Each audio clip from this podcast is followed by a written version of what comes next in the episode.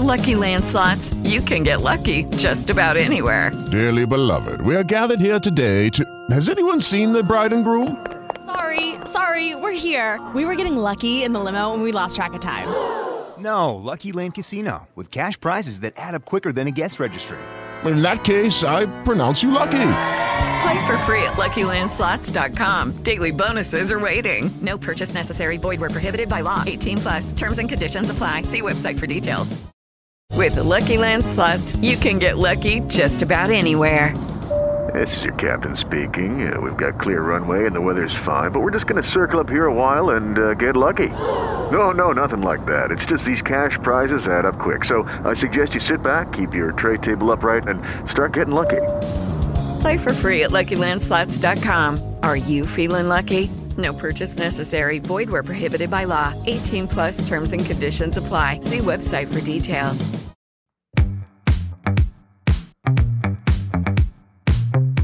El episodio 88 de Hola F1 estuvo dedicado al Gran Premio de Gran Bretaña y el episodio 89, o sea, este, lo vamos a dedicar a la Silly Season, a Nick DeVries, a Daniel Ricardo, Risitas, vuelve Daniel Ricardo. Vamos a hablar de eh, los motores de la Fórmula 1 debido a unas declaraciones de Stefano Domenicali, el CEO de la Fórmula 1. Obviamente vamos a hablar de Shakira. Ya Shakira es recurrente en la Fórmula 1, pero estuve en Wimbledon y Luis estuvo en Ibiza. Bueno, no, ahorita, ahorita hablamos de eso.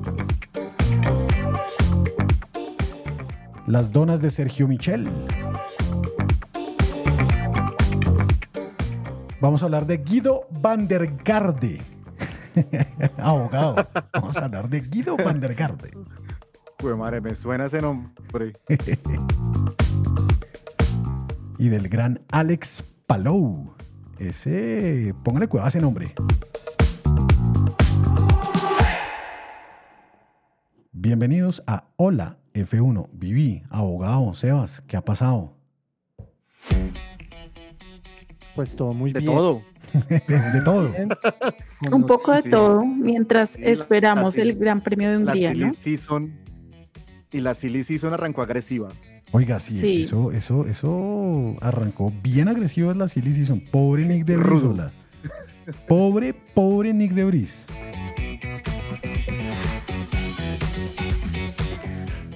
Vivi, Fue el clásico Red Bull, ¿no? Es una actuación muy típica de Red Bull, pues porque quien no muestra resultados definitivamente no se merece esa silla y chao. oiga, sí, venga, eh, bien complicado, ¿no? Pobre Nick de Bris.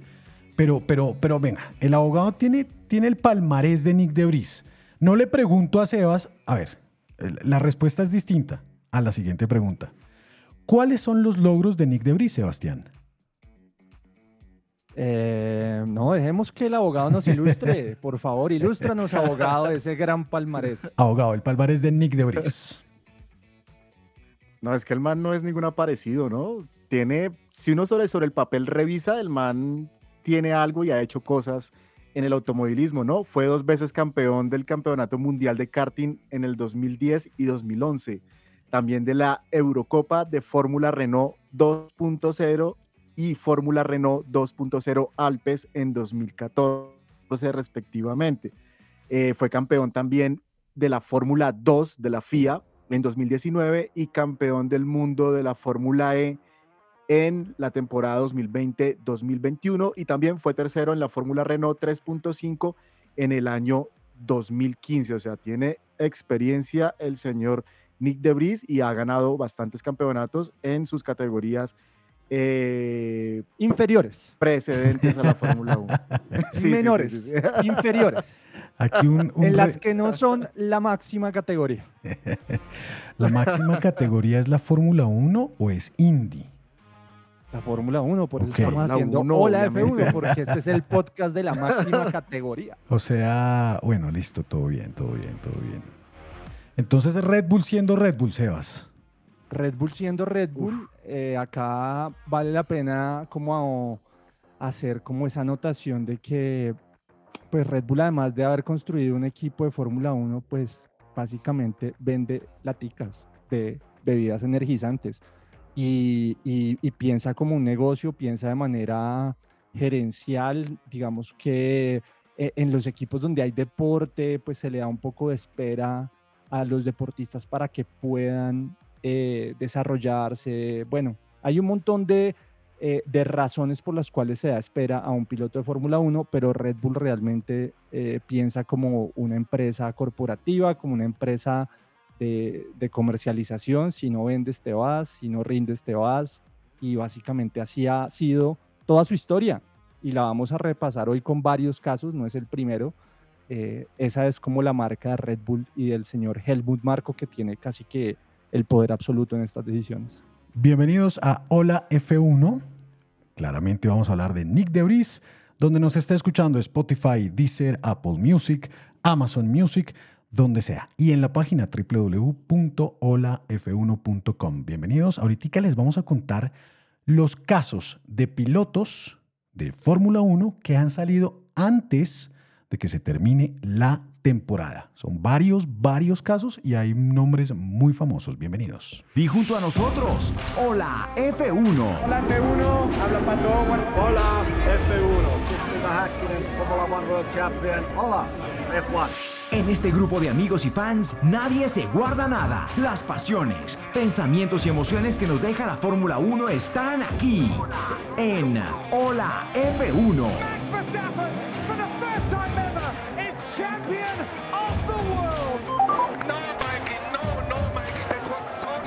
Las victorias, las polémicas, los movimientos de equipos y pilotos y toda la actividad alrededor del automovilismo y la Fórmula 1. Disfrútala los próximos minutos con nosotros. Hola F1, yo soy Mario Isola. Hola a todos, soy Sebastián Montoya con Hola F1. Porque somos fans, no estrellas. Te damos la bienvenida a Hola F1. Ese sonido en esa presentación es, muy lindo al final, ese, ese motor, ese motor. Ahorita vamos a hablar de los motores. Abogado, háblenos de, bueno, no, espere un momentico. Nick Debris, para poner en contexto, eh, lo echaron muy feo de el equipo menor de Red Bull, el equipo Alfa Tauri, esta semana. Y hay varios pilotos que les ha sucedido lo mismo eh, en distintos momentos de la vida. Unos han renunciado, otros los han echado, como a Nick de Vries. Eh, y vamos a contarles un, un, listado de esos pilotos. Pero antes, Vivi.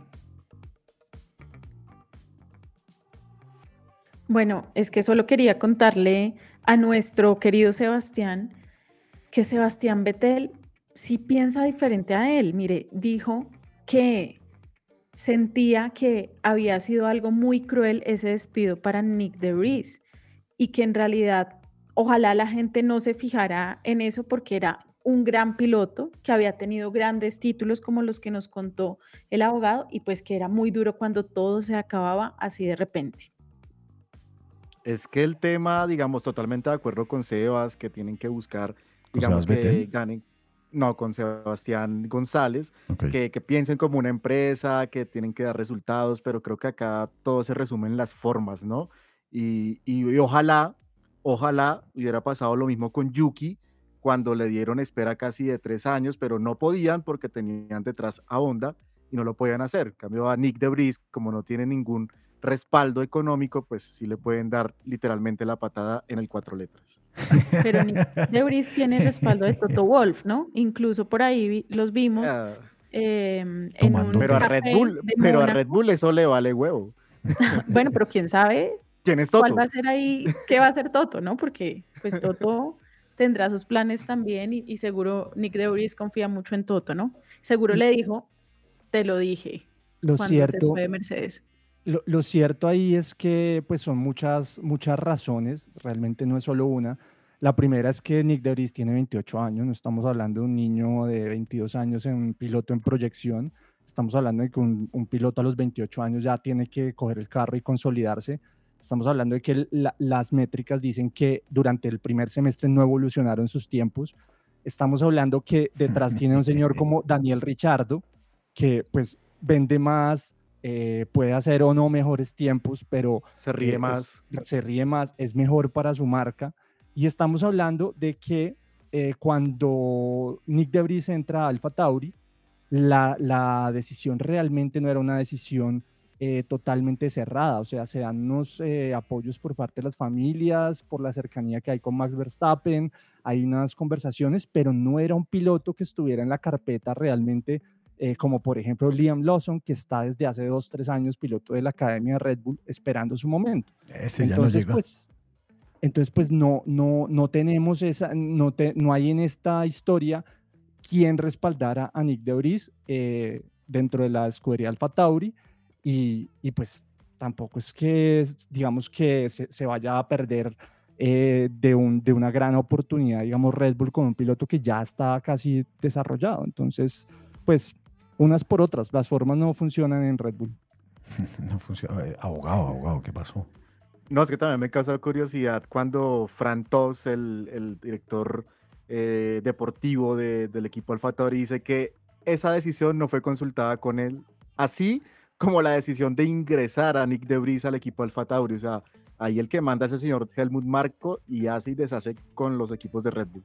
Claro, es que ahí el señor... Bueno, en fin, pero venga, echemos un poquito para atrás, hablemos un poquito eh, y a las personas... Porque esta no es la primera vez, ¿no? Claro. ¿Qué pasa en la eh, historia? Eh, claro, esta no es la primera vez que un piloto no termina la, la temporada de Fórmula 1 eh, en su totalidad. Ha pasado en muchos, muchos, muchos equipos y durante muchos años con muchos nombres.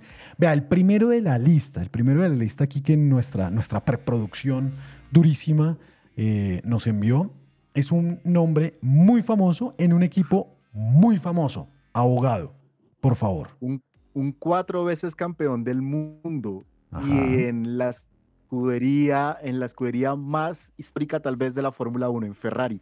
Estamos hablando del señor Alain Prost, el super rival de, de Ayrton Senna en la época de los 80. Eh, probablemente es uno de los despidos más legendarios de la historia de la Fórmula 1. Eh, Ferrari sacó por la puerta de atrás al tricampeón en ese momento del mundo, eh, una carrera antes del final de la temporada de 1991.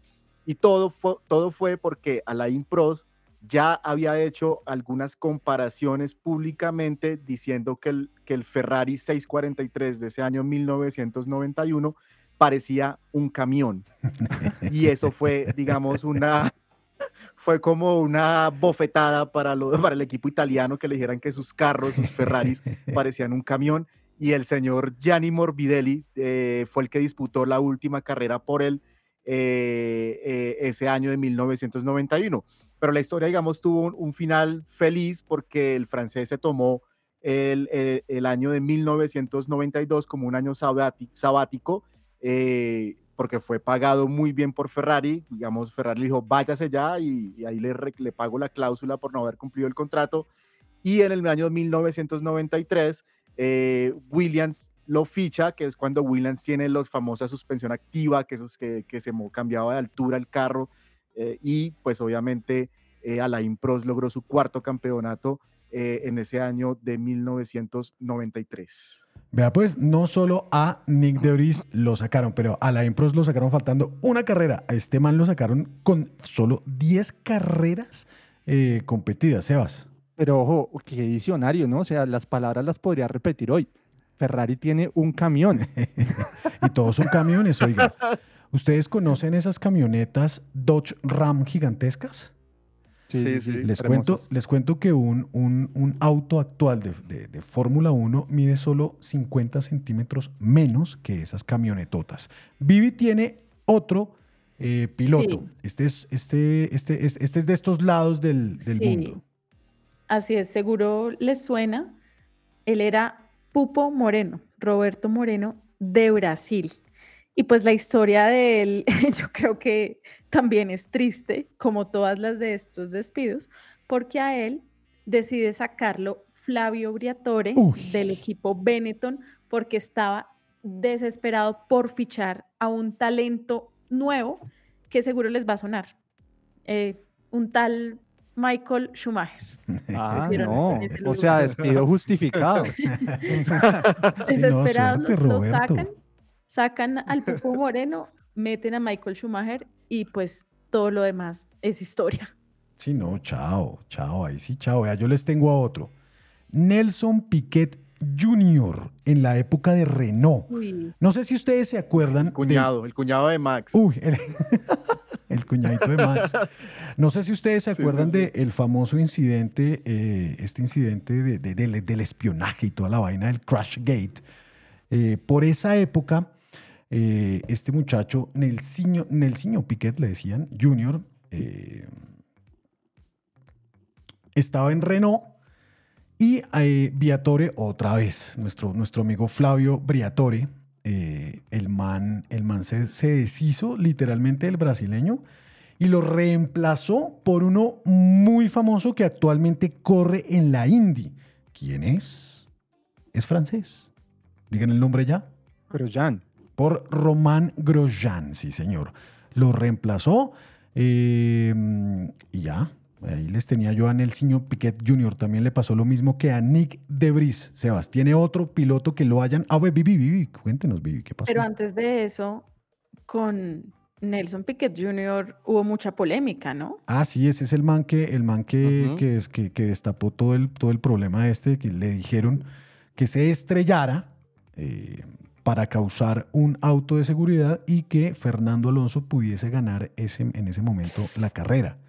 Todo O sea, ese era el plan de ese momento. era el... eh, eh, Era el plan.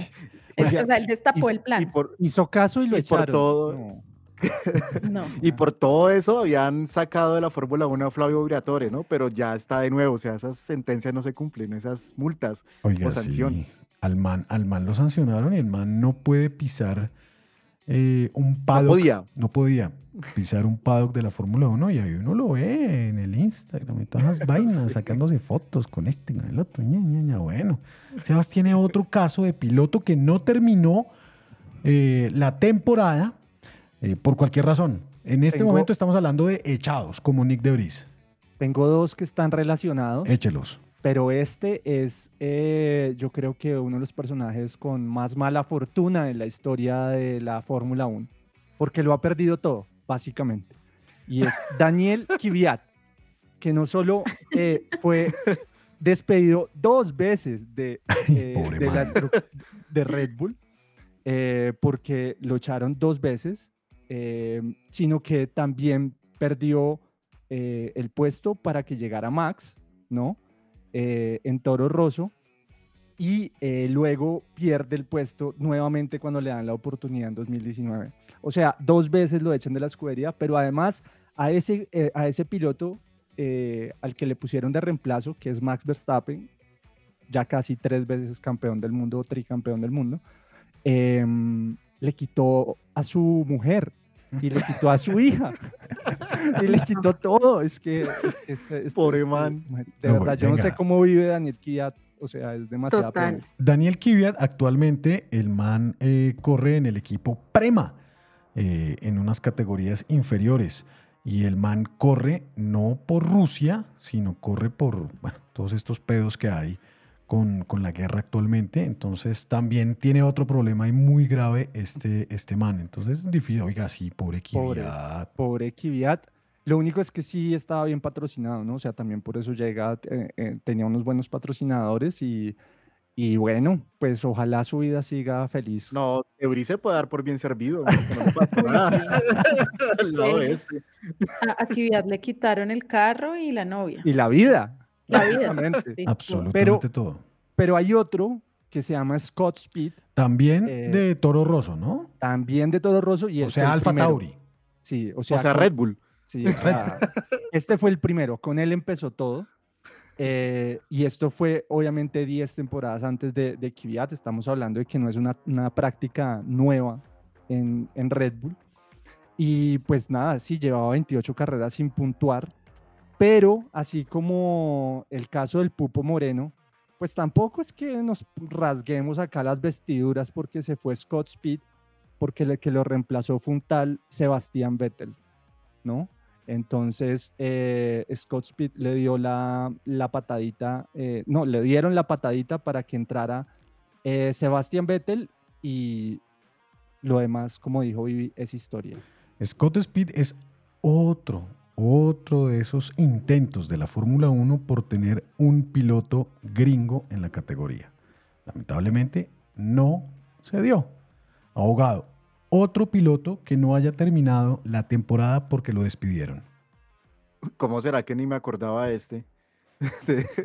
se llamaba Yuki Ide, japonés. Eh, corría para el equipo Super Aguri.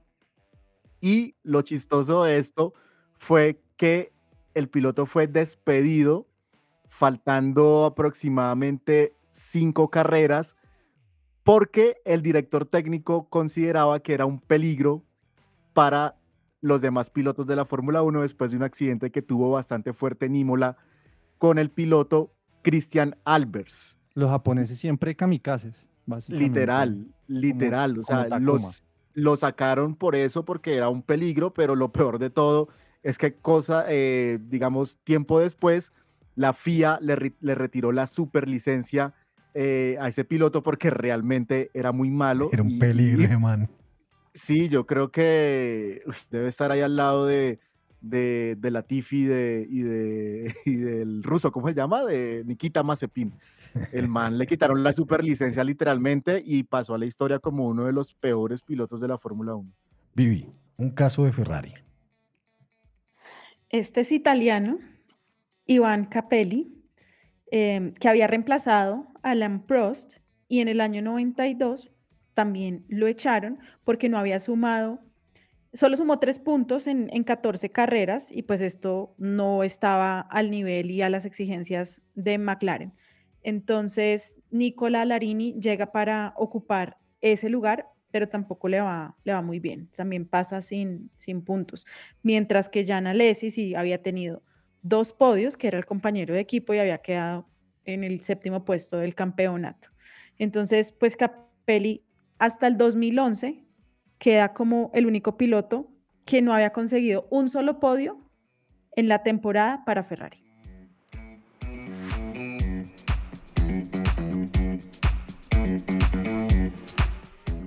Del año 1992 saltamos al año 2004 con un piloto, es un nombre, es un nombre conocido, es Jarno Trulli, que en su momento era el piloto número 2 de Fernando Alonso, con ese hermosísimo eh, B10 azul con, eh, con amarillo. Eh, oiga, ese carro era divino. Hola. Em, Bonito. Sí. El compañero era Jarno Trulli, el jefe de equipo era una vez más el señor Flavio Briatore. Y básicamente el man lo echó faltando tres carreras porque para la siguiente temporada de 2005 el man Jarno Trulli eh, había firmado ya su continuidad en la Fórmula 1 con el equipo Toyota. Esa vaina no le gustó al señor Flavio y pues básicamente lo echó, le dijo, ¿sabe qué suerte es que le digo? Chao. Llamó al famosísimo Jacques Villeneuve para que terminara esa temporada en ese Renault. Ahogado. Usted tiene otro nombre famoso. Alemán. Sí, señor. Alemán y creo que muchos nos acordamos de ese nombre. Heinz Harald Frenzen. Heinz Harald Frenzen, ajá. Sí, señor, alemán, que corría en el equipo Jordan en ese carro amarillo bonito que me gustaba mucho para esa época. Eh, el alemán causó cierta sensación cuando ganó dos carreras en, en, ese equipo. Digamos, recordemos que Jordan era un equipo como de media tabla, hacia abajo tal vez. Y en ese año de 1999 estuvo en la lucha por el campeonato del mundo durante mucho tiempo. Dos años más tarde, se, eh, digamos, tuvo como su final precipitado después de la undécima carrera de la temporada, fue sustituido por Ricardo Sonta, otro nombre ahí medianamente conocido, y posteriormente por Jan Alesi. El jefe del equipo, Eddie Jordan, admitió años después que tuvo que deshacerse de Freisen para hacer sitio a Takuma Sato, otra vez ahí los Uy, llegó el Takuma. poder de, del poder de Honda.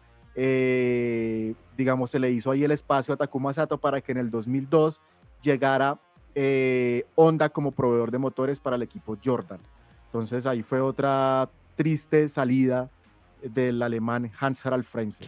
Y del poder de los eh, motores y de estas empresas, Yo los llevo al año 1989, año en el cual el poder detrás del poder de la Fórmula 1 eran las tabacaleras. En ese entonces les cuento que Michele, Arbole, al, mm, Alboreto eh, corría para el equipo Tyrrell, pero el man tenía un contrato con eh, la tabacalera Malboro, lo cual era eh, incompetente con el contrato que tenía el, el equipo Tyrrell con Camel. Así las cosas, el man Michele Alboreto en 1989 solo corrió seis carreras, le ganó a Nick Debris y lo echaron porque Malboro y Camel eran competencia.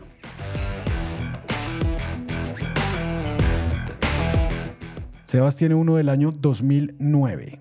Sí, así es. Y un tocayo, Sebastián Bourdais, em, que corría para Toro, Toro Rosso en 2009.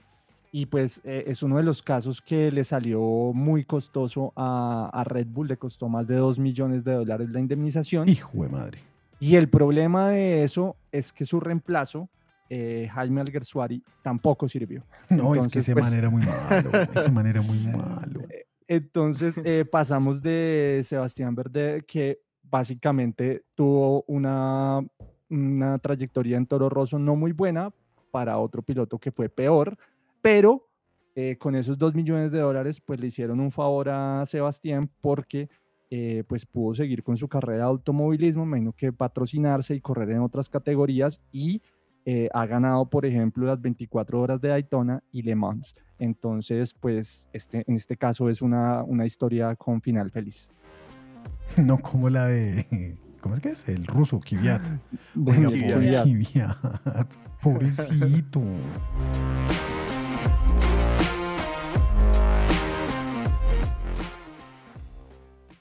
Volvemos a Renault, abogado. Otra vez a Renault, pero esta vez no estuvo involucrado Flavio Briatore ahí detrás de esto. Raro. Esta vez vamos al año 2011 con Nick Hayfield, otro nombre conocido también por nosotros en la Fórmula 1. Eh, el, francés, el equipo francés Renault despidió a Nick Hayfield solo después de 11 carreras, dado que el, el corredor no estaba eh, entregando los resultados que se esperaba por, por, su nombre. Digamos, todo el mundo decía, uh, Nick Hayfield, gran piloto de Fórmula 1, pero realmente no, a pesar de que el piloto hizo un podio en la segunda carrera de la temporada y después de, la, de 11 carreras, como decía, fue reemplazado por Bruno Senna, eh, que pues más sin embargo solamente impresionó más por su nombre, por el apellido Senna y no por sus actuaciones. Y así fue, digamos, uno de los tristes finales también de, de Nick Hayfield, de hasta ahí se despidió de la Fórmula 1. Vivi. Yo les tengo otro, no sé si ustedes han escuchado, un apodo que es Crasharis.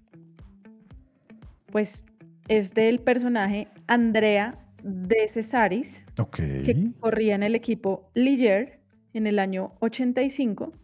Y ese apodo, Crasharis, viene de la palabra crash o accidente en inglés. Y se lo dieron porque el tipo tuvo 147 abandonos en lo largo de su carrera de Fórmula 1. O sea, imagínense, 147 veces que uh -huh. el tipo tuvo algún incidente y se, y se, tuvo que salir de carrera, tuvo que abandonar. Y por ejemplo, eh, de 11 carreras en una temporada, en 8 no estuvo, no pudo terminar. Eso ya es demasiado. Entonces ahí deciden sacarlo, le dan el puesto a Philip Strive y pues bueno, igual Crash Harris sigue en la Fórmula 1 hasta el 94, solo consiguió dos podios a lo largo de su carrera, pero pues es el que tiene el récord de más abandonos, muchísimos. Apreciado Sebas, ¿quién es Guido van der Garde? Pues Guido van der Garde es un piloto holandés, así como Max, pero realmente no tan bueno, eh, que no llegó a disputar ninguna carrera con Sauber en la temporada 2015, pero tenía contrato con el equipo. Eh, el equipo presentó a Marcus Ericsson y a Felipe Nars como pilotos titulares, eh, así que Van der Garde acudió a los tribunales, llamó al abogado y eh, pues recibió, pues tenía un abogado así tan bueno como el nuestro y recibió un veredicto favorable antes del Gran Premio de Australia y pues le tocó aparecer y correr en la Fórmula 1 gracias a los abogados. Em, lo que pasa es que eso no le gustó a los dueños del equipo e igual lo echaron y pues lo indemnizaron. y ya, Y ya, hasta ahí llegó. Ya, sí, chao, vayas, hermano. Ay, sí, ya. ¿Y qué pasó con Gasly? ¿Quién se acuerda de Gasly? Por supuesto que yo me acuerdo, y esa es una historia bastante humillante también, porque Gasly en el año 2019 era el compañero de equipo de Max Verstappen en Red Bull y después de 12 carreras deciden bajarlo, degradarlo. With Lucky Land slots, you can get lucky just about anywhere. Dearly beloved, we are gathered here today to. Has anyone seen the bride and groom? Sorry, sorry, we're here. We were getting lucky in the limo and we lost track of time. No, Lucky Land Casino, with cash prizes that add up quicker than a guest registry. In that case, I pronounce you lucky. Play for free at LuckyLandSlots.com. Daily bonuses are waiting. No purchase necessary. Void where prohibited by law. 18 plus. Terms and conditions apply. See website for details. a Alfa Tauri, ¿no? Entonces, esta fue una situación bien difícil para Gasly, pero a mí lo que más me gusta de todo esto es el desenlace y es que finalmente, bueno, año 2019, él muy bajoneado, es, es- esta historia la pueden ver en Drive to Survive. Y luego, mm, en el año 2020, Gasly consigue su primera y única victoria en Fórmula 1 en Italia con Alfa Tauri. Entonces, creo que ese podio es eh, de verdad inolvidable. Me acuerdo perfecto de ver a Pierre Gasly abrazado a ese trofeo llorando. De verdad, qué imagen tan linda y qué rico haberle como callado la boca a Red Bull después de ese descenso. Y luego, para terminar de, callarle la boca, obviamente fue una situación, como lo vimos en Drive to Survive, muy estresante para, para Pierre Gasly. Eh, realmente Horner dice que no aguantó la presión de estar en el equipo principal, pero pues para terminar su obra maestra en contra de Red Bull, pues él, él es el que se va de Red Bull, ¿no? Eh, ahora lo tenemos en el equipo francés, en Alpine, en un proyecto francés 100% que le llamaba mucho la atención, pero, pero yo creo que Gasly es de, de esos pilotos que no quisiera volver a Red Bull si tuviera la oportunidad, porque, No. porque sí fue muy estresante lo que vivió eh, en, en- en la escudería. Ahí tu- tuvimos varios pilotos que salieron antes de que terminara la temporada de Fórmula 1. Hay uno más, Sebas. Sí, nos faltó uno que afortunadamente no lo, no lo, no lo sacaron como con las, eh, con la por la puerta de atrás, sino que él decidió por el ambiente irse y es el momento del, del Montoya Challenge, porque cuando Montoya estaba en McLaren, pues él a mitad de temporada decide irse del equipo McLaren, entonces también fue un cambio que pasó, eh, pero fue por decisión propia y por todos los problemas que estaban ocurriendo, pues ya muy cansado de la categoría y con todo lo que sabemos eh, que pasó en ese momento. ¿Qué estaba haciendo el abogado el día en el cual se enteró que Juan Pablo salía de la Fórmula 1 y se iba para el equipo de Chip Ganassi en la NASCAR? No me acuerdo qué estaba haciendo, pero de lo único que me acuerdo es que lloré, tal vez, sentí desilusión y cuando dijo que se iba para la NASCAR, pues no sé, me dio ganas de, de llorar en serio. No lo podía creer, no lo podía creer. Sebas, ¿qué- ¿de qué se acuerda? Yo, yo creo que, no, no, sé, no sé si lloré, porque realmente es que Montoya no la estaba pasando bien en esa, esa temporada en, en McLaren. Em, me acuerdo que estaba con Kimi y, y esa relación, no solo la relación, la relación con el equipo como que se veía no muy bien. Creo que esa temporada no fue tan, tan divertida para, ni para él ni para los que lo seguíamos. Em, pero pues yo no sé, lo de NASCAR, yo después con ese carro texaco negro me, me- me alcancé a emocionar un poco, pero, pero bueno, no, no te recuerdo exactamente si lloré como el abogado. Vivi. Chopo, yo te devuelvo la pregunta, ¿qué estabas haciendo tú el día que anunciaron el retiro de Juan Pablo Montoya? Eh, fue una tristeza muy grande, pero, pero a mí me pareció muy divertido que se fuera para NASCAR. Verlo correr, verlo correr stock cars me parecía chévere, parecía Me bacano. gustan. Eh, ¿Cómo? Y No yo me creo que te gustan. A mí me gustaba como esa rebeldía también de Juan Son Pablo. ¿no? chocones. Claro, claro, es que, es que, es que aquí el cuento es, es, es esa rebeldía del man, que el man dice, vea, ¿sabe qué? Fórmula 1, suerte. Es que le digo, qué vaina tan aburrida, quiero, carre- qui- quiero correr eh, vainas más físicas. Me acuerdo mucho que algunas declaraciones que él dio fue esa. Quiero carreras físicas, no quiero, no, no quiero cosas aburridas. Y pues nada, se fue. Y el trasfondo claramente es que el carro que tenía en McLaren y todo lo que estaba sucediendo en ese momento no fue muy divertido, pero claramente su decisión rebelde de dejar la Fórmula 1 y de hacerle pistola a todo ese, a todo ese sistema, pues me, me- me pareció lo máximo. O sea, vea, No lo estaba Tan- disfrutando. tan- no lo estaba disfrutando, disfrutando claro. Es, es, para mí es un símil muy, muy, muy vasto entre lo que hizo el señor eh, jugador de fútbol hoy técnico y todo este cuento de, de- de fútbol Zinedine Zidane en la, en, en- en la final, que le cascó el cabezazo a este personaje, no me acuerdo bien, yo, de eso no sé mucho. Es muy parecido a eso, ¿sabe? O sea, es una vaina, ¿sabe qué? Me importa cinco esta vaina, suerte es que le digo, eh, y chao. Para mí fue muy parecido, eh, tiene un trasfondo, un trasfondo muy parecido de rebeldía contra el sistema y contra ese tipo de vainas que, pues, me pareció Las- chévere. Lástima de esa historia que ese McLaren después fue el que le dio el título a Luis Hamilton. A Lewis Hamilton, sí. Eh, Desafortunadamente la historia como que eh, termina siendo esa que podía haber sido pues eh, de Juan Pablo. No se puede jugar con el pasado. Yo estoy de acuerdo en que él no la estaba pasando bien y eso era, era lo principal. Pues con todo ese talento podía escoger su, su destino. Y a mí también me parece que el destino de, de- del, que él ya había vivido en Estados Unidos era una buena decisión. O sea, hablemos que Juan Pablo Montoya era una superestrella en Estados Unidos y en, y en América. Entonces, eh, en Latinoamérica, eh, por esas categorías gringas, la CART en la que corría, entonces un reto interesante en términos de, de- de lo que iba a ser. Pero bueno. Cuenta la historia, Bueno, cuenta la leyenda que eh, después de esa decisión y todo el cuento, Montoya recibió varias llamadas, una de ellas, oiga, véngase para Red Bull que aquí hay un proyecto a varios años. Vivi. No, yo, yo quiero ya sacarlos de este Montoya Challenge, porque es que o si no, eh, nos vamos a quedar el resto del No. episodio hablando de Juan Pablo Ay, Montoya y de todo lo grande que es, porque lo admiramos muchísimo.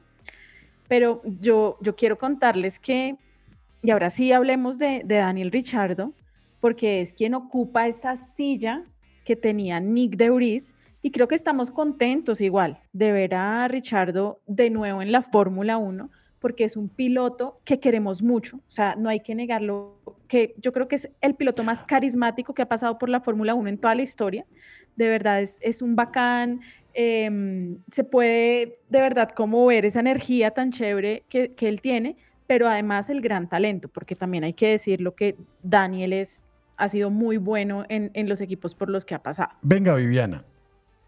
Ah, y todos. ¿Cuál es el piloto? Hablando ya, hablando ya que Vi- Viviana nos sacó de esa, de esa nube en que siempre nos montamos con el Montoya Challenge. ¿Cuál es el piloto de Fórmula 1 que más ha pasado por distintos equipos? Pues porque es que Richard ha pasado por muchos equipos. En este momento no me acuerdo cuáles. Pero ¿cuál será ese piloto? ¿Cuál cree usted, Sebas? Yo creo que no es Richardo, porque si no, no tendría gracia esta sección, pero, pero Richardo ha pasado por cuatro, o sea que por cinco, mentiras. Mm, Bueno, ahorita, pero, Bueno, pero ¿cuál no, es no el sé, piloto que es más? no sé. Listo. Abogado, No ¿cuál sé. es? Uy, no sé, puede ¿Alonso? ser. Alonso no. pero Alonso solamente ha pasado por cuatro, creo. Ok. No, está difícil, está difícil. Bueno, yo no les tengo la respuesta, la tiene Viviana. Viviana, ¿cuál es el piloto de la Fórmula 1 que más ha pasado por distintos equipos?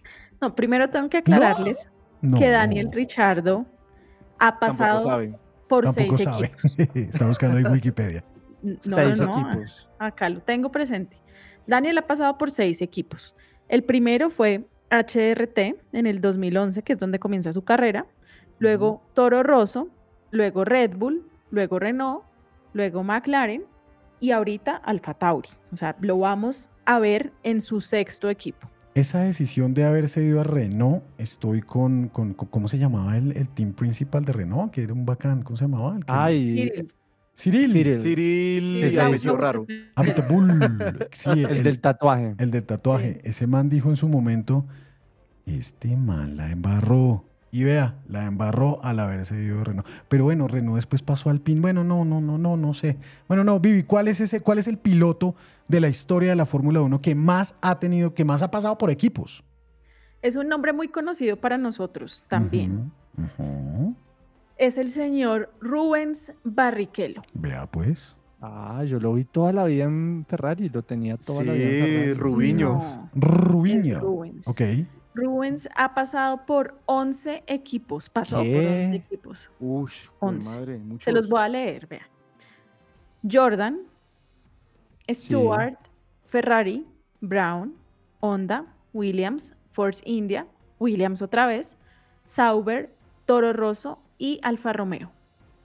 Vea pues. Increíble. Que no tenía Barrichello en Williams. Seguro fue la Claro. época que nos desilusionamos de la Fórmula 1. No, ay, abogado. Bueno, sí, usted, yo no. Bueno, es que yo creo que Sí. yo hoy día estoy un poco más desilusionado que cuando ustedes se desilusionaron porque se fue Montoya, pero bueno, no importa. No quiero volver a Montoya Challenge porque si no Viviana nos regaña de nuevo. Entonces, Sí, ya, ya. Rubiño Barrichello, el piloto que ha pasado por más 11 equipos. equipos. 11 Wow. equipos, bastante sola. Uf,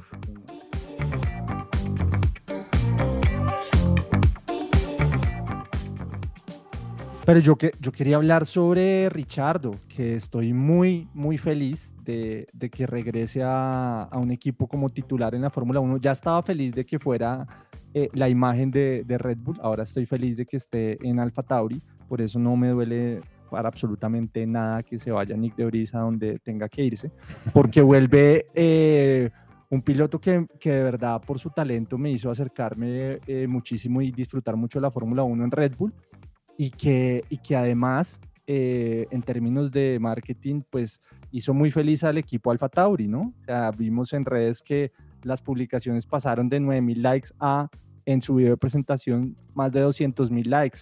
Eh, va a ser una apuesta súper ganadora en todos los aspectos para el equipo Alfa Tauri. With Lucky Land slots, you can get lucky just about anywhere. Dearly beloved, we are gathered here today to. Has anyone seen the bride and groom? Sorry, sorry, we're here. We were getting lucky in the limo and we lost track of time. No, Lucky Land Casino, with cash prizes that add up quicker than a guest registry. In that case, I pronounce you lucky. Play for free at LuckyLandSlots.com. Daily bonuses are waiting. No purchase necessary. Void were prohibited by law. 18 plus. Terms and conditions apply. See website for details. Y esperemos que Checo termine segundo o si no, ya sabemos el final de esta historia. Sí, eso está cantado, Vivi. Es que yo no conozco a alguien que no le guste Daniel Richardo. O sea, de verdad. Si hay alguien, escríbanos porfa en redes sociales. Mándenos ahí un inbox por eh, Instagram, por Threads, por Twitter y cuéntenos por qué no le gusta a Richardo. Alguien, diga, a mí no me gusta porque me parece una mamera que siempre esté con esa risa y siempre esté ahí como en esa actitud, pero, pero cuéntenos. Yo quiero conocer a alguien que no le guste Daniel. El Chopo va a escribir. El Chopo está escribiendo ya. Sí. Estoy escribiendo, no, ta, ta, no, no, que, que la risita, No, no, no, que pero, pero Vivi, además de, digamos, de lo simpático que es Daniel Ricciardo, estoy de acuerdo con Sebas que es un piloto muy talentoso y seguramente le va a traer eh, muchos réditos al equipo Alfa, Ta- Alfa Tauri que ojalá lo ayude a salir de ese fondo de la, de, la, de la parrilla y puedan mejorar el carro. Creo que esa también es la apuesta que busca Helmut Marco para poder potencializar al segundo equipo de Red Bull, De acuerdo, y es que además ya Richardo no tiene nada que perder, o sea, va a entrar tal cual. con todas las de ganar. Y saben también quién yo creo que está muy contento, los productores de Drive to Survive, porque siempre Daniel. Ha sido un protagonista Le salvó la en esa temporada. serie. O sea, siempre ha sido, el pero siempre además en todas las temporadas él termina siendo como el, el personaje que de alguna u otra forma se lleva como gran protagonismo, ¿no? O sea, uno empieza a ver la serie primera temporada y es la historia de Daniel. Y hable- hablemos de la decisión de regresar, ¿no? Hungría es la, la mejor pista en que ha tenido resultados, la ganó, ha tenido enfrentamientos increíbles y va a correr en Hungría, le encanta Hungría, es una de sus pistas favoritas. Y lo que se viene, Austin, Ciudad de México, No, pues el show. Brasil, Las Va a llegar Vegas. con sus botas texanas. Él fue el primero, Ay, él fue el primero hace Las 10 Vegas. años en pedir que Las Vegas tuviera, antes de que se Sí. lo hubieran imaginado, en una rueda de prensa le preguntaron en dónde le gustaría correr, en Las Vegas, y va a correr 10 años después en Las Vegas. O sea, esto para el show, para el, para el espectáculo, para la Fórmula 1 va a ser realmente muy, muy, muy bueno y confío realmente en que, en que haya vuelto esa llama y esa pasión por correr. Solo tiene que sacar a Alfa Tauri del último puesto, es como el reto que tiene, sumar más puntos en estas carreras que Yuki y que Checo, Miquel, y que Checo Michel, Checo Michel, que Sergio Michel Pérez, eh, Checo Pérez eh, no termine segundo y está la decisión lista. Sebas, usted mencionó a Yuki. Yo quiero saber quién es ahora el, el número uno de Alfa Tauri. ¿Es Yuki Daniel o es Richard? Daniel Richardo, sobre todo porque Honda ya firmó con Aston Martin. Eh, Yuki básicamente está fuera del equipo Alfa Tauri. Ahorita vamos a hablar de, eh, de hecho podríamos hablar ya, conectar el tema de indicar, que es, eh, hoy hubo un comentario en la Indy sobre Alex Palou, que está liderando la Indy como por 300 puntos, aunque allá los puntos son diferentes, pero pues es súper recontra, hiper, mega líder de esa categoría. Y dice en la transmisión con mucha seguridad, eh, Alex Palou es top 5 mundial de pilotos de cualquier categoría. Y eso me quedó a mí sonando en la cabeza porque me puse a hacer cuentas de los de Fórmula 1. Entonces quiero saber qué piensan y les termino de contar porque Alex Palou hacía parte, o bueno, de pronto todavía hace parte de esa posibilidad de reemplazo para Yuki, eh, para Yuki, porque es que ya el tema con Honda está un poco roto y no tiene Yuki su lugar eh, asegurado en Alfa Tauri. Si eh, Richardo llega a tener mejores resultados en estas carreras que Yuki, el que corre peligro, el que corre peligro es Yuki. Sí, el señor Helmut Marco y el señor Christian Horner quieren tener a Alex Palou, eh, líder de la Indy que corre para Chip Ganassi este año, debe pagarle una gran, gran indemnización al señor Zach Brown, porque Alex Palou hace parte de la cuerda de Zach Brown. Eh, y eso, eso, eso que plantea Sebas es demasiado interesante, porque al man lo quieren en Red Bull literalmente al man lo quieren en Red Bull y estarían dispuestos a pagarle el billete a Zach Brown, porque Zach Brown en estos días, cuando sale este rumor que dice Sebas alrededor de Alex Palou sobre, sobre su vinculación a Red Bull, de una, Zach Brown, ustedes conocen ya al man Zach Brown como es, el man sale de una de frente y dice, ese man va a correr al final de la temporada, va a hacer test en mi carro, en McLaren. Y trascendió que claramente si Red Bull quiere a Alex Palou, un gran, gran piloto, eh, yo creo que Alex Palou tiene lo que no tiene Pato Howard, pero bueno. pero si, es, si, es top 5 mundial. Es top 5. Eso, iba a preguntar. Si es, es que vea, ¿sabe qué es lo que pasa? ¿Sabe qué es lo que pasa? Es que la Indy es una categoría que no tiene este tipo, estos tipos de asistencia en, los carros, no tienen la, dirección asistida, no tienen calentadores de llantas, en fin, una mano de vainas. Y correr esos carros es como correr la super fórmula japonesa. Es una vaina muy física, es una vaina muy vasta y el man básicamente les está dando en la jeta absolutamente a todos los pilotos en la India actualmente. Es muy, muy buen piloto, tanto en circuitos como en óvalos. Es demasiado rápido el man, Sebas.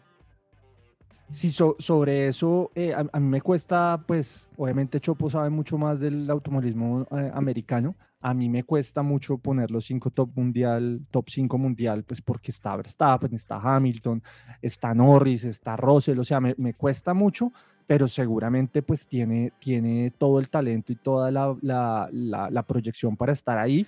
Eh, la, la declaración de Helmut Marco a lo que dice Zach Brown es, ningún contrato es, irrompible eh, y ningún piloto es impagable. Entonces, em, hay un serio interés por Alex Palou, que lo único que tiene eh, en contra para ser parte de la escudería Alfa Tauri en 2024, obviamente, es que hay un piloto de la Academia de Pilotos de Red Bull que se llama Liam Lawson, que ya dijo que si él no es piloto en 2024 se va de la Academia de Red Bull. Entonces tiene ahí un, un problema muy grave. Oiga, interesante lo de Alex Palou Vivi. No, pues Sebas decía que Yuki corre peligro con Richardo y, y pues sí, lo vimos de hecho en un video que Richardo lo bota al agua y creo que así se van a venir una cantidad de Pobre videos Yuki. y cosas que vamos a, a- a ver en redes de Richardo y Yuki que creo que en términos de redes sociales eso va a funcionar muy bien. Yuki va a ser la mascota de Richardo. O sea, esa vaina va a ser complicada. hola. Bueno, rápidamente, Sebas. Sergio Michel, Checo Pérez hizo donas en, eh, en Madrid. Eh, Exactamente. y los niños estuvieron felices. Y un día antes, la Fórmula 1 registra el nombre Gran Premio de Madrid. Eh, ¿qué, qué- qué pasó ahí? ¿Qué pasó ahí, Sebas? E- Esa, esa fue la razón. La razón fue hacer un espectáculo con Red Bull para promover la candidatura de Madrid como Gran Premio de Fórmula 1 eh, candidato, ¿no? Quieren hacer toda la presión para poder tenerlo. En redes sociales de Hola F1 vimos el trazado del circuito cerca al eh, Centro Deportivo del Real Madrid, cosa que me emociona mucho. Eh, no, sería espectacular que tuviéramos una, una carrera en Madrid que le pagaron 200 mil dólares a Red Bull. Esos, esos shows no son así como que Red Bull los, los haga así como pues de la nada. Y allá tienen el mismo problema. Ay, cómo se gastan la plata en esto y papá, papá. Bueno, y el turismo y la inversión tienen ese mismo lío, pero Madrid pues se, se lanzó a hacer este show como un espectáculo para promover la candidatura eh, del Gran Premio en su país. Bueno, otro, otro qué? Otro, otro callejero más. Y Checo feliz, dijo que está feliz de que fuera un callejero, porque él es el rey de los callejeros, pero no va a estar en Fórmula 1. Bueno, ya, terminando ya. ¿Qué, qué esperamos para Hungría? Aparte No, pero nos Richardo, falta lo ¿qué- más qué- qué- qué? importante de No, este ay, no. programa. ¿En serio? ¿Vamos a hablar de eso? Lo más importante, o sea, Sí. por favor. este año programa sin Shakira no es programa. Bienvenidos al Shakira Challenge de Hola F1. Oiga, sí, esto. bueno, está bien. Háganle, hagan. Bueno, No, no, pues, ¿qué, qué les cuento? O sea, han pasado muchas cosas. no mentiras. No, eh, estamos un poco decepcionados con, con Sir Lewis Hamilton, porque al parecer como que ahí las cosas como que no, no, con Ya- Shaki no eran del ya todo. hay, ya hay una sesión de, pidió una sesión en el estudio de Bizarrap Shakira.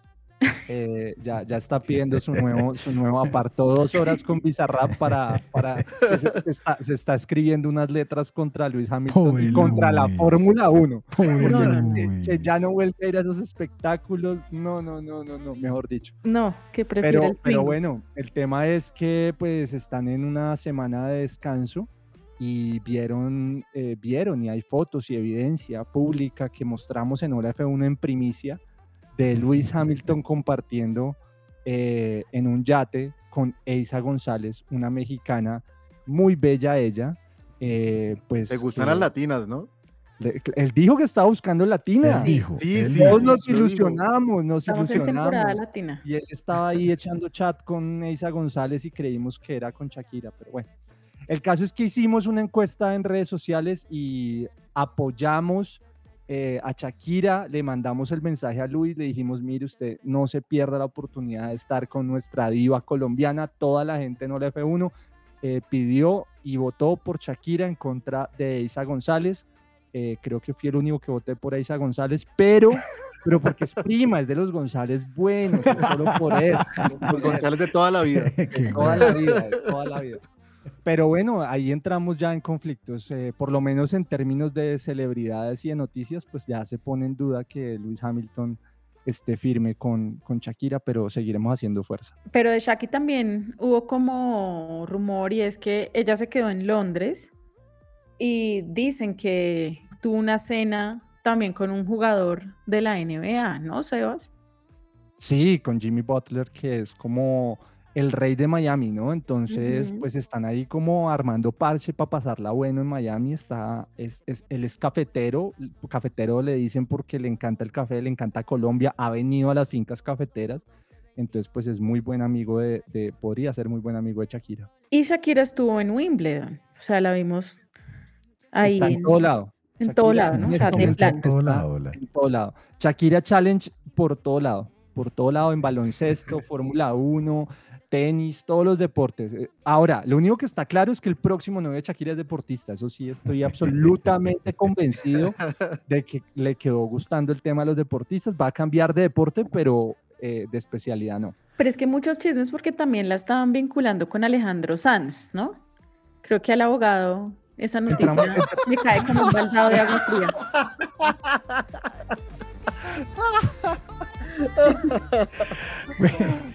Eh, que sigan. Siempre, o sea, siempre no, había pero ese entramos chisme. acá a otro podcast. Entramos a otro Ese chisme es viejo. Eso Yo es en este podcast también me siento muy cómodo porque sí, Shakira y Alejandro Sanz han sido amigos toda la vida y desde la tortura se, se rumoraba que se daban besitos, pero cada uno pues estaba emparejado. Pero Yo Alejandro Sanz que- se separó este año y por Este eso año, decían que, uy, que también. Shakira, que no sé qué, que estaban solos los dos, que bueno. El tema, el También tema creo gran es que- pareja. Pero, Sí, pero Alejandro es mayor, ¿no? Entonces ahí creo que a Shakira no le gusta porque a Shakira le gustan los chiquitos. A Shakira le gusta el colágeno. No hay nada que hacer. A Shakira le gustan menores. eh, 10 años menor eh, Lewis Hamilton, 10 años menor Piqué. Va por ahí la cosa.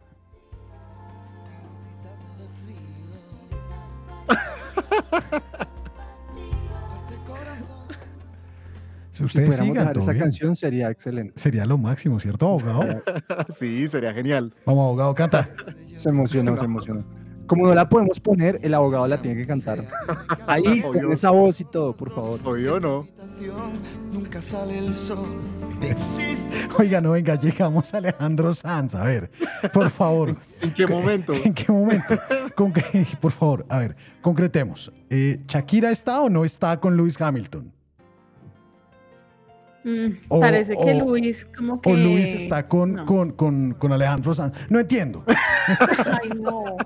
Eso no se dice. Todo parece indicar que no. Eh, los- les hemos mentido durante todos estos capítulos que hemos hablado de Shakira, pero no lo podemos confirmar. Así que Hamilton me estaba cayendo bien, pero si no se cuadra con Shakira, volverá a mi lista negra. Bueno, hay que esperar el próximo fin de semana, que es el Gran Premio de Hungría, para ver si Shakira de golpe tiene alguna grabación allá. ya, o sea, tiene ya, que ¿qué llevar a los niños a vacaciones en un, a Budapest. No, no, los niños no, tienen- de pronto tienen una tarea del colegio en Budapest. Entonces, si Shakira va, va a Budapest, o sea, ahí sí ya, pues nada, algo está pasando. Venga, abogado, eh, ¿Alejandro Sanz está en su, en su lista negra? O- obvio no.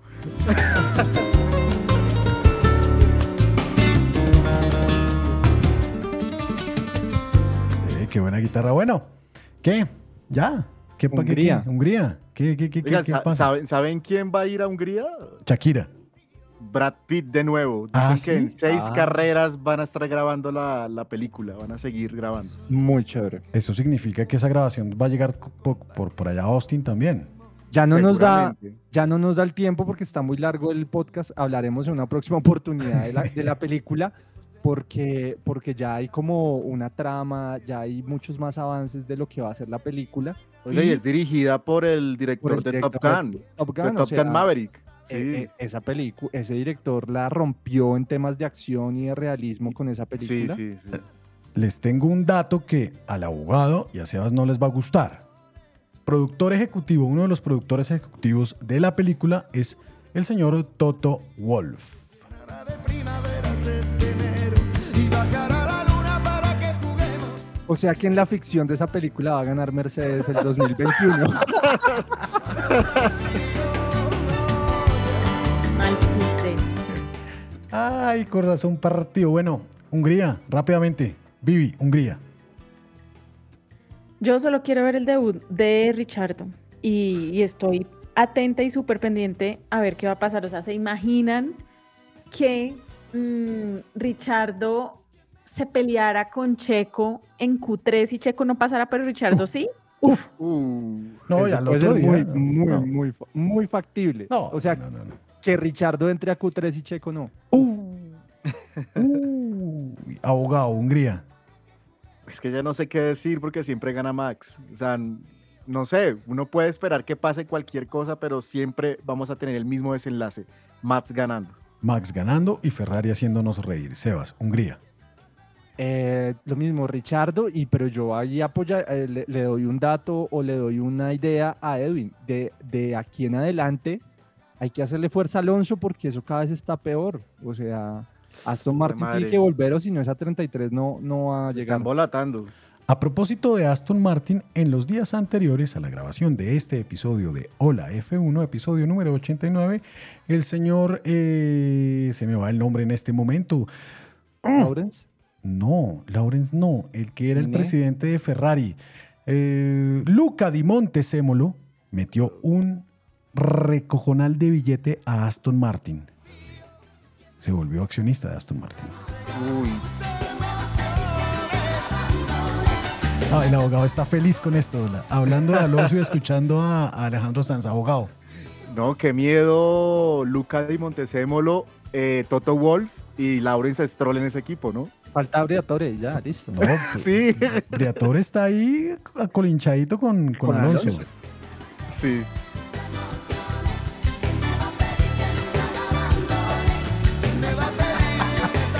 El abogado está feliz con Alejandro Sanz. Bueno, no, pues nada, esto fue Hola F1. Muchísimas gracias a todos donde nos escuchen en Spotify, en Apple Podcast, en la página holaf1.com, Amazon Music, Deezer, ya lo dije, bueno, no, donde sea, YouTube. Muchísimas gracias a todos. Chau, chau, chau. Nos dimos como garra hoy, ¿no?